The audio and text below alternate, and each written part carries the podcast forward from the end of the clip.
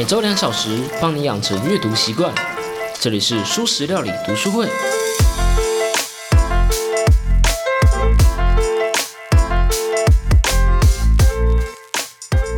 Hello Hello，大家好，我是主角小 P。这周我们继续用行为模型来讨论社会议题。这周的篇幅比较长，作者在一个章节中讨论了社会阶级、服从、从众行为，还有政治，而这三个是交织在一起的。I can only give you a word, tenant。如果你还没有听我讨论天能的那一集的话，快去收听一下。不过啊，在去听之前，先去自己看个两次，自己理解之后，才能够真的享受到看诺兰电影思考的乐趣。那我们废话不多说，喜欢我的节目的话，记得订阅、按赞、五星分享我的节目，并追踪我的 IG。我们每个月都有抽奖活动哦。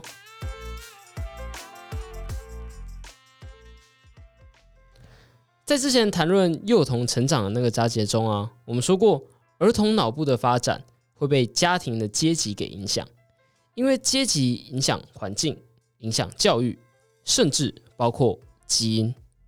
既然对幼童的影响这么大，那对成年人呢？当然也是巨大的。你可以不去想阶级对自己的影响，你可以抱着不羡慕、不嫉妒的心态过日子，但是这不只是你想不想的问题。这是个生物学问题。阶层是什么？对人类来说，阶层代表的可能是权力、金钱、责任。有些人觉得可能还有贪腐和自私。但是，既然我们是从《行为》这本书来看阶层，我们就不能不从动物的视角来看这件事情。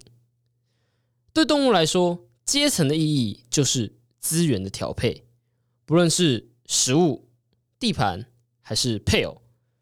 呃，我们做个假设好了。假设这座森林里面有两群猴子，一群猴子每一次看到食物就要先打一次架，来决定谁可以先吃，谁占领的新地盘，然后呃，决定谁的权力比较大。基本上这个群体光是内斗就饱了，这样的群体是很难成长的。如果每次猎到一个猎物都要打一次架，那成本太高了，而且总是打打杀杀的也不好。所以要建立一个稳定的等级，一种着实顺序。另一群猴子，他们只要打一次架，决定顺序，往后谁先吃东西，谁可以睡最好的位置，谁能跟最多的母猴子啪啪啪，都已经决定好了。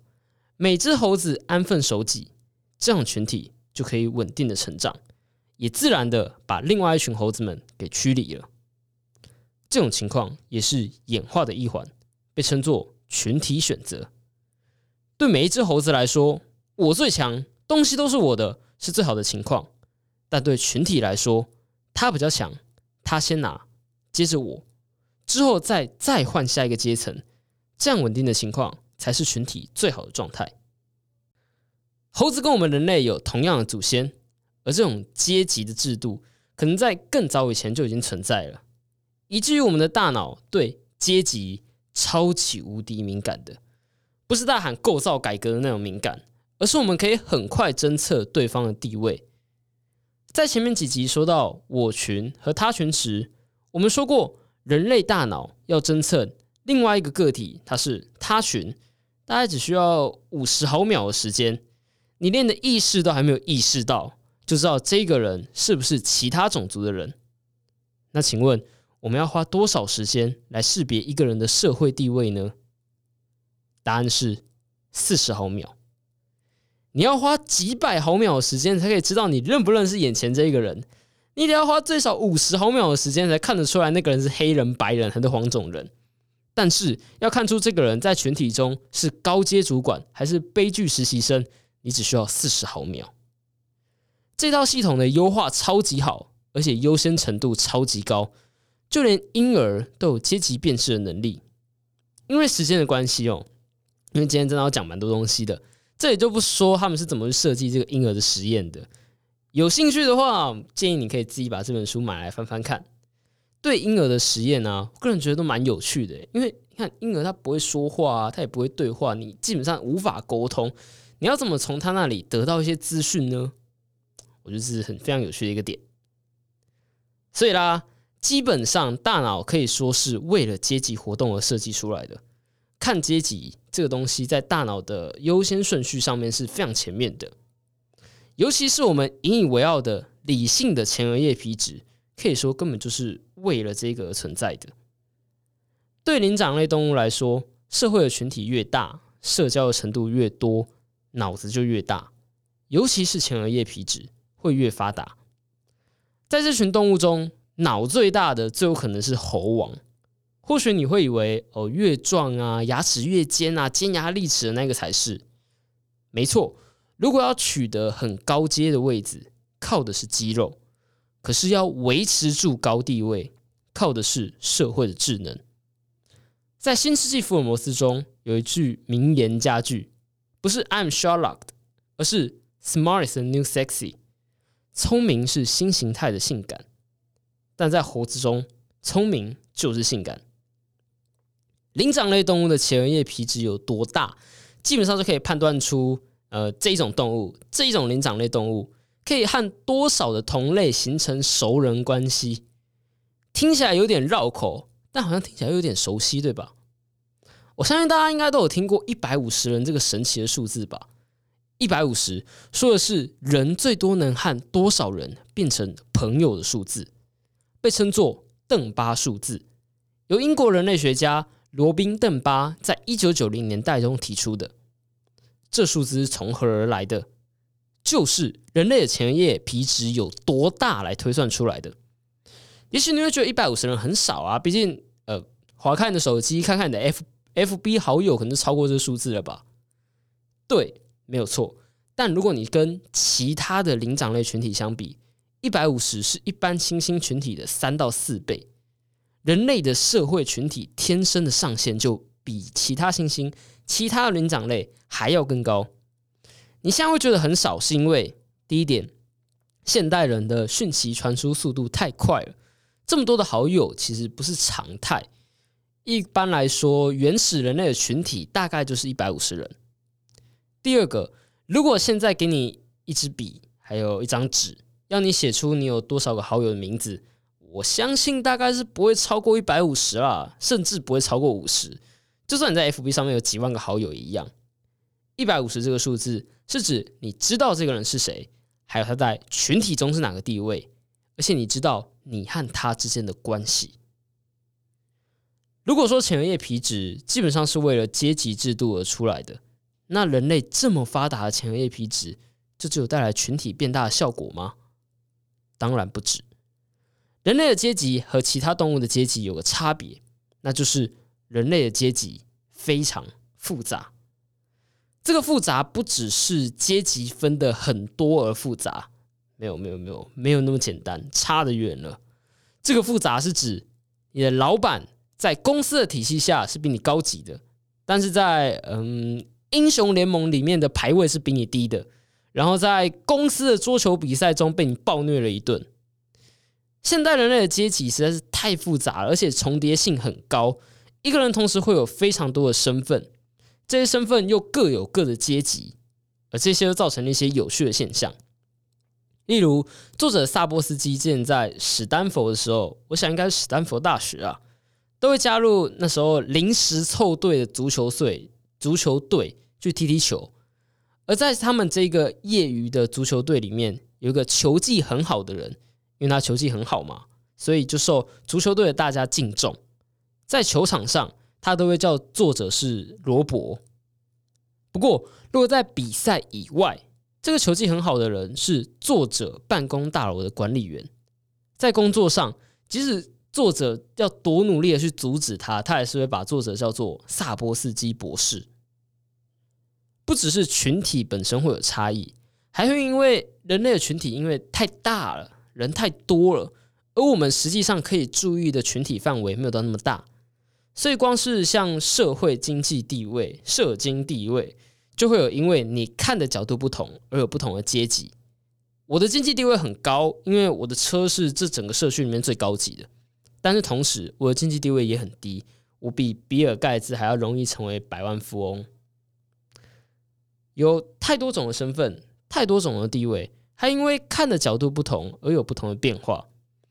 但要说人类在阶级上和动物最特别的地方在哪？我想应该就是人类有领导人这一点。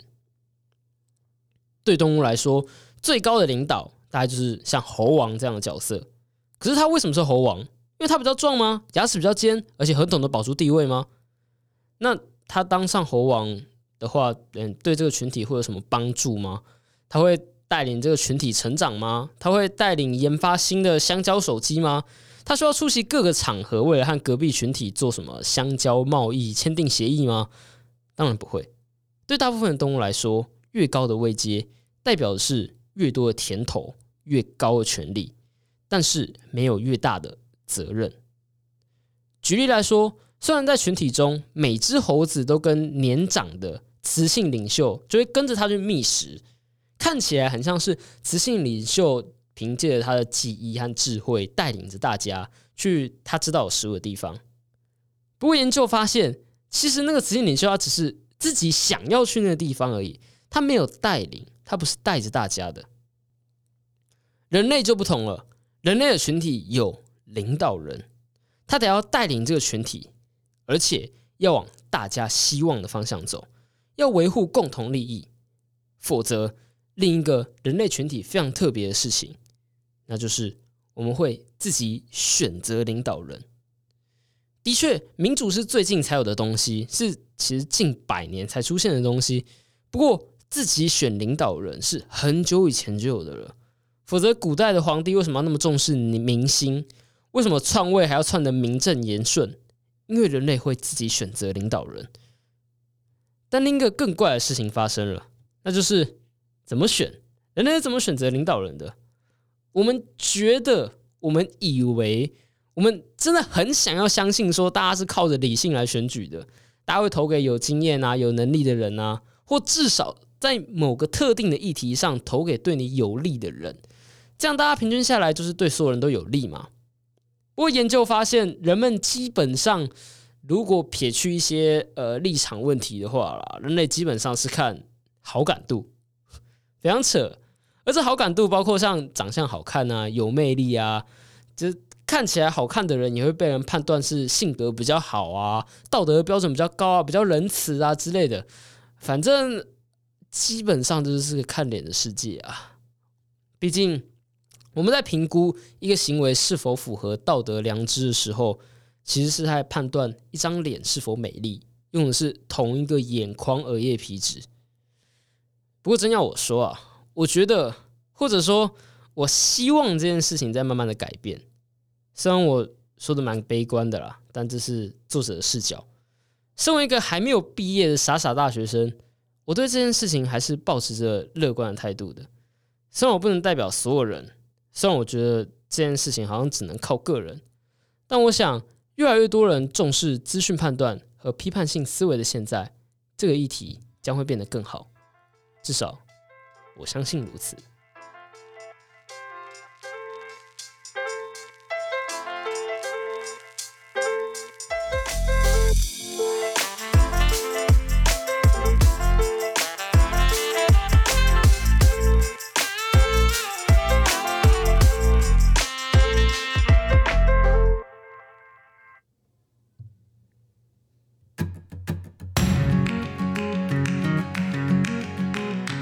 书食料理是一个真正的读书会 Podcast。小皮我每次会选出一本书，用几周的时间，一章节一章节的深度解析，并补充我自己的想法和心得。我不能保证你能学到什么有用的知识，但我希望你能感受到阅读和思考的乐趣。因此，我希望你能够实际阅读过这本书，不论是用买的，用借的。或是用读墨和小皮我合作的联盟行销网址购买电子书都可以。我最喜欢的国际新闻媒体敏迪选读的敏迪曾说过：“文字有个影像和声音无法取代的优势，那就是思考的时间。”而我非常认同这点。如果你喜欢我的节目的话，请帮我订阅、按赞、五星分享这个节目，并追踪我的 IG。我们每个月都会有抽书的活动哦，啊，如果你真的很喜欢的话，你也可以点击节目介绍栏中的抖内连接，赞助我，继续把这个节目做下去。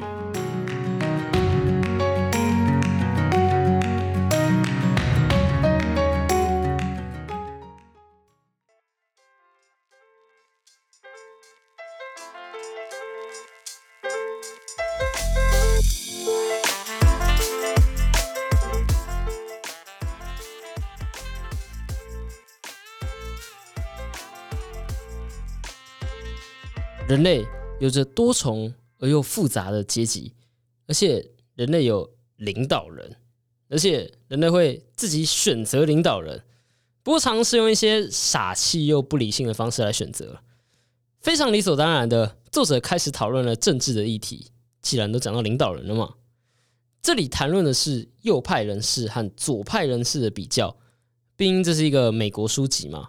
如果这是台湾书籍的话，有可能就是用颜色来分。而且可以想象，作者的角度就是他自己的阵营大概是左派。我觉得这部分没有太多好说的，所以我想直接说结论。第一个，从智力这一点来看的话，左派和右派基本上有着同样的能力啊。但是因为现在现行的解决方法对左派人士来说会是感觉不舒服的，所以左派会更倾向去思考更复杂的解决方法。所以从结论上来看，左派比较容易思考，但是这是因为诱因的不同，而不是因为两个智力有差别。如果你去诱导一个右派人士学习，就是让他学着像左派那样思考的话，其实是可以的。但是如果反过来要左派像右派那样思考，就比较困难。再来，从道德层面来看，两边的人在意的地方不同。左派重更重视像是关怀啊、公平啊、自由啊，右派则是忠诚、权威和圣洁。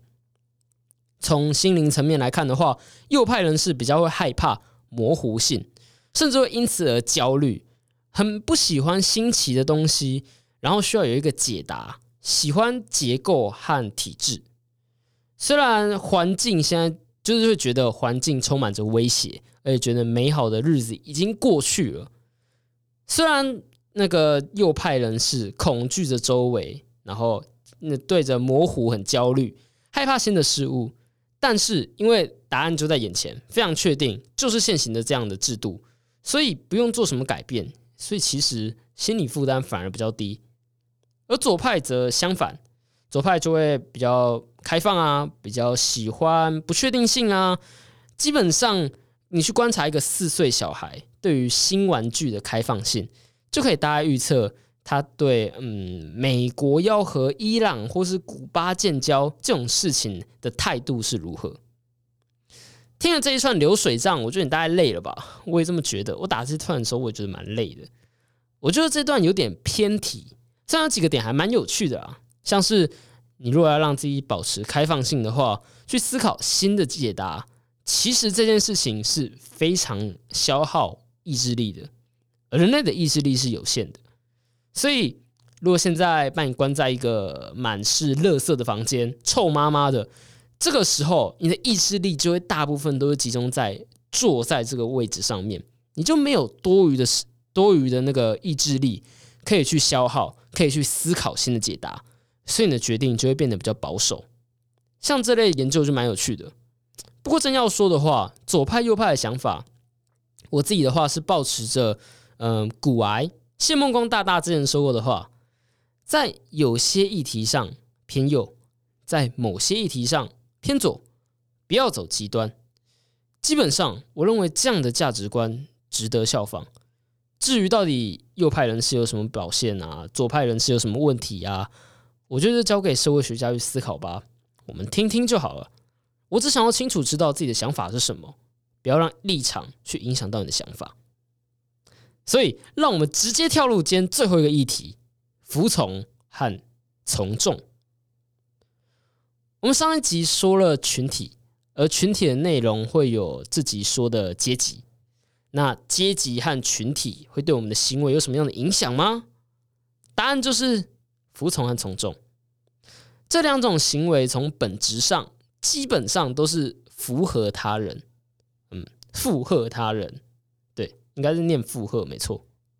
服从呢是附和权威，从众则是附和群体。我相信大部分人都有听过线段长短的实验吧？就是研究人员会问大家说：“诶，是 A 线段比较长呢，还是 B 线段比较长？”然后你一看觉得是 A 啊，但是结果就发现，诶，怎么所有人都选 B？所以你下意识的也跟着大家选了 B。但是你不知道的是，其他人周边的所有人全部都是演员，你情不自禁的从众了。这个实验是所罗门阿西在一九五零年代做的实验。另外，关于服从，则有另外一个大家更是耳熟能详的实验，也就是老师学生的电极实验，由米尔格兰在一九六零年代做的。这个实验是，嗯，假设你参加实验，你就会扮演老师，另外一个人呢就会扮演学生，你们在不同的房间。听得到，但是看不见对方。接着你会问他问题，如果他回答错误，你就电击他；他不断的回答错误，你就一直提高电击的力道。当然，老师也就是你会开始犹豫，不敢去调高电压。毕竟到后来的电击甚至高到几乎是会把人杀死的程度了。而且他在那个房间里面也会不断的叫喊，说救命啊，已经太痛了，他受不了之类的。甚至他会假装假装晕眩。但是旁边的实验人员会让你继续，请继续，你必须要进行下去，实验才能进行，你绝对要进行下去。而大多数人就真的这么进行下去了，有六十五趴的人执行了最强的四百五十伏特电击。这些实验再再证明了服从和从众是真实现象，但我们并不是要来这边说它真实不真实，存在不存在。而是要说它为什么存在？服从和从众不只出现在人群中，包括跟人类相近的，像是黑猩猩啊、猴子啊，甚至是松鸡，都有从众的行为。假设现在有一只其貌不扬、长得并没有特别好看的公松鸡，那向母松鸡求偶，然后就被拒绝了，非常正常。自然界随时都在发生这种事情。但是如果我们在被拒绝的公松鸡，周围排上一排的母松鸡雕像，那个拒绝松鸡，就是拒绝了公松鸡的母松鸡，就会像美式足球员一样推开那些雕像，扑倒那个公松鸡。基本上，这算是一种从众行为。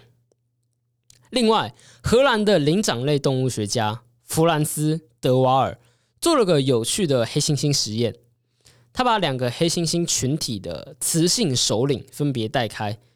研究人员分别向他们展示怎么去打开一个装了食物的箱子，不过两边就是两个群体教的打开方式不同。当雌性首领学会了之后，他们会趾高气扬的把食物带回群体。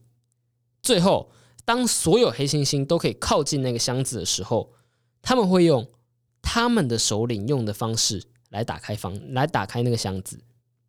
而更酷的就是。有一只黑猩猩不小心用到另外一个群体的方式打开了，但是他会放弃，他不会去把拿那个食物，他会再用本来的方式打开来，因为同伴们都这么做。你只要不到两百毫秒就可以知道自己和其他人的做法不同，接着只需要不到四百毫秒就会让你改变心意，让你从众。或许原因是因为。对动物来说，没有客观上的对或者错，只要和大家不同就是错的，不一样等于错误。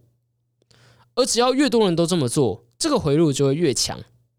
对黑猩猩来说，看到另外三只黑猩猩都做一样的动作，会比看到一只黑猩猩重复做三次还要有用。你会更想要去模仿，而模仿是学习的基础。从众除了帮助你少做错以外，也让你学会做其他事情。为什么我们在通往财富自由之路中说过要物理上的实际接触成功的人？为什么要让自己周围都是那样的人？因为我们本来就会从众，我们会模仿周围的群体。但是从众并不总是好的。在动物上，圣安德鲁斯大学中的安德鲁·怀顿在二零一三年的时候做了一个研究。他给野生的长尾猴两箱玉米，一箱是红色的，另外一箱是蓝色的。其中红色的玉米吃起来是正常的，但是蓝色的玉米它加了一点点的苦味进去，所以只要一吃到，苍尾猴就学会了要避开蓝色的玉米，只吃红色的玉米。即使当玉米里面不再加入口味，也是如此。而这样的模仿会一直在群体中，就算真的吃过蓝色玉米的那一辈猴子全部都去世了，也一样。整个群体就只会吃红色玉米了。就算没有人真的知道为什么，即使这个群体有婴儿出生，或是有外来的新成员加入，他们也一样只会吃红色玉米。整个群体放弃了一半以上的食物，只因为大家都这么做。就像刻板印象一样，在过去方便的工具，在现代可能带来坏处。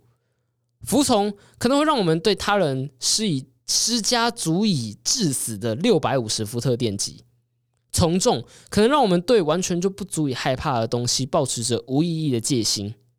对动物是如此，对人类也是。虽然这本书没有提到我们应该如何避免这样的问题发生，但我想，就像《被讨厌的勇气》中说的，我们不该把他人当成工具，当然自己也不能变成他人的工具。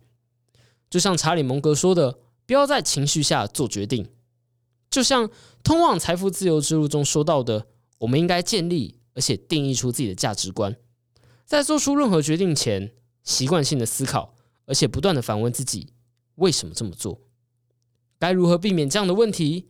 你需要多阅读，你得要让脑中有多种角度，你必须得到更多的声音。事实上，新出的一本书《Not Born Yesterday》。关于我们相信谁和我们相信什么的科学，这本新书呢就有说到，其实群众没有那么容易被骗。人类其实大部分时候是理性的，人类没有那么容易从众，尤其是在利益攸关的事情上。嘣，突然就出现了相反的角度了。至于他是如何得出这个结论的，等到我们要说这本书的时候再说。好，那这周就这样子啊。